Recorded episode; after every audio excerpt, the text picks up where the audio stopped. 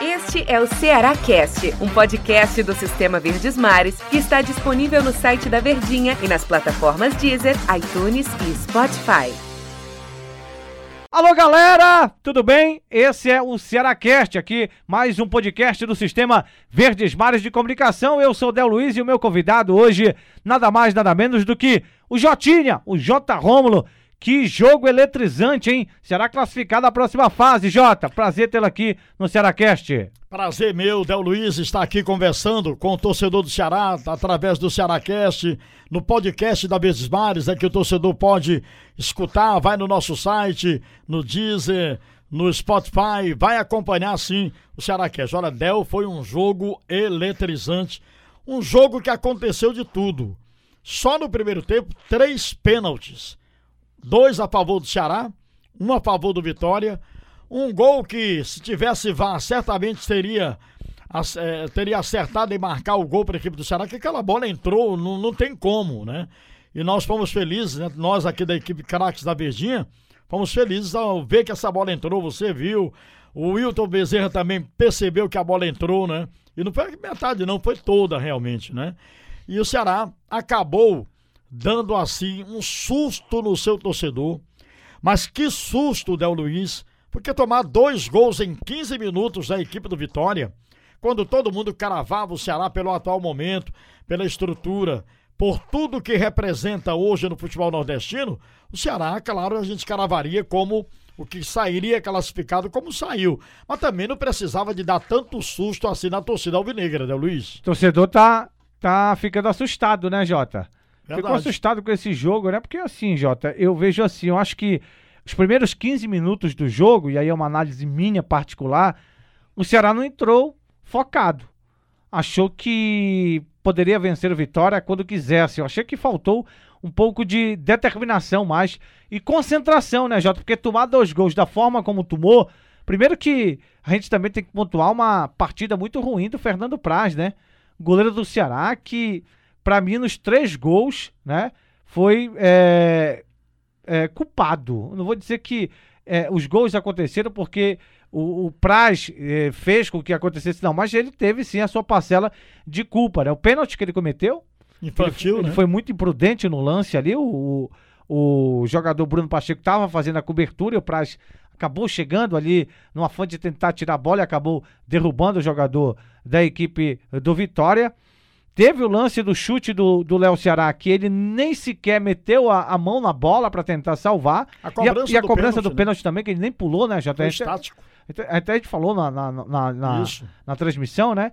E o terceiro gol, que ele realmente rebateu no pé do atacante do Vitória, ali, o Jordi, que tinha entrado há pouco tempo. Ou seja, é, o, o, foi uma partida ruim do Praz. Não é que ele, claro, ele tem toda a história dele, mas o Praz precisa manter uma regularidade, né? Tem o, o Richard que tá aí, e para mim eu acho particularmente, Jota, é um bom goleiro, o Richard. Tem o Diogo Silva que, mesmo com todas as críticas, ano passado salvou o Ceará é, de uma Série B de Campeonato Brasileiro, com defesas importantes, mas não caiu nas graças do torcedor. Mas o Praz tem que, é, tem que se pensar um pouco em fazer uma, uma sequência de boas partidas, né, Jota? É verdade. Teve jogo passado que ele salvou a equipe do Ceará com defesas espetaculares, né? Mas no jogo de ontem, ele realmente deixou a desejar, ficou estático na cobrança do pênalti que cometeu. Naquele gol do Léo Ceará, você foi muito feliz, ele não meteu nem a mão na bola para tirar. E aquela falha imperdoável de um goleiro experiente como é o Fernando Praz soltar a bola no pé de um atacante num chute que era para mim até defensável. A bola foi, tudo bem, ficou à frente dele, mas um goleiro tem que segurar uma bola daquela ali, ele tem que ter a visão periférica, né? Tá vendo ali o atacante chegar, pô, não vou soltar, soltar vou tomar o gol. Mas realmente o Praz, ele tem seus créditos, né, pela trajetória de goleiro de futebol que ele tem, a história é bonita, mas de vez em quando falha e o goleiro é aquele que não pode falhar. O sistema defensivo falha, mas o goleiro não pode falhar. E ele tem falhado e isso quase complica a situação do Ceará hoje, se não foram boas atuações do Fernando Sobral, Vina, que fizeram gols, Lima, que entrou, fez aquele golaço, né? Aí o Ceará teria amargado uma, sei lá, uma desclassificação na Copa do Brasil, que seria tremendamente assim horrível. A torcida do Ceará não aceitaria isso. Você falou de alguma, algumas coisas positivas do jogo, né? Golaço do Lima, que foi um golaço, golaço. realmente, né? Você até narrou dizendo que foi um, uma, uma, jogada a lá futsal, né? Jogador de futsal que faz aquele drible curto num pequeno espaço ali, ele consegue fazer o que o Lima fez e fez um golaço, né? Você falou da boa apresentação do Vina, você falou do Fernando Sobral, inclusive foi escolhido cra o craque dos craques na nossa transmissão da Verdinha, mas eu queria pontuar uma outra coisa negativa, Jota. Hum. É, a penalidade máxima que foi cobrada pelo Rafael Sobes, né? Ele também tem que entender que um jogo desse poderia determinar o Ceará perder cerca de 2 milhões de reais, né? Que é um bom dinheiro, um ótimo dinheiro nesse momento de pandemia, e avançar uma, uma, em uma competição que o Ceará, como eu disse ontem, busca uma situação de, quem sabe, chegar a uma final, lutar por um título aí nacional de uma Copa do Brasil, né, Jota? Eu acho que tem que ter mais aquele tchan, aquela vontade, né, Jotinha? É verdade, foi muito displicente o Rafael Sobes. Aliás, não é nem de longe aquilo que ele já foi no Internacional, no Fluminense, quando jogou fora também do país, né? Tá devendo muito o Rafael Sobes. Teve um lampejo, né? Antes da pandemia, antes de parar por conta da pandemia, teve alguns lampejos, mas quando foi contratado, se criava uma expectativa muito grande é, em cima do Rafael Sobis, que pelo nome que tem e pela trajetória também que tem como jogador de futebol, seria uma contratação espetacular para a equipe do Ceará.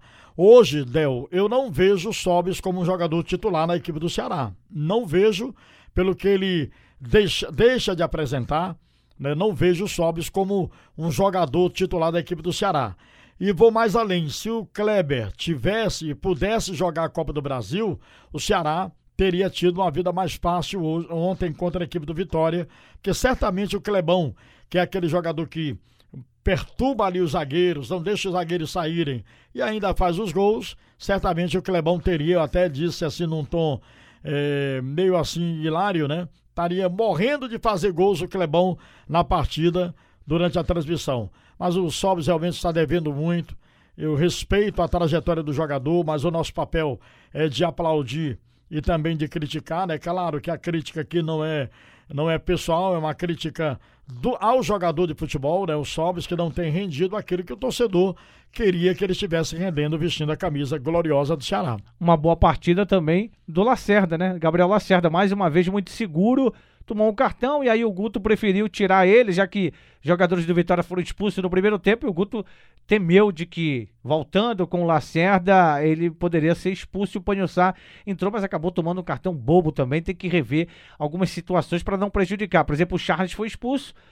Quando o Ceará voltar a jogar a Copa do Brasil, tá fora do primeiro jogo, né, Jota? Não vai jogar. Foi expulso em um lance lá em uma discussão boba com o jogador do Vitória, acabou sendo expulso, né, Jota? Dos jogadores que entraram, Jota, para você, para mim, pelo menos o Lima foi o que mais se destacou. Buscou o jogo de um lado e de outro e foi decisivo naquele golaço que ele fez, Jota. É verdade, acabou sendo o gol da vitória do Ceará, né? Aquele golaço dele. Ele teve também bolas que foi, foi dispersivo, aquele lance que ele adiantou demais, mas tudo bem. Compensou com aquele belo gol.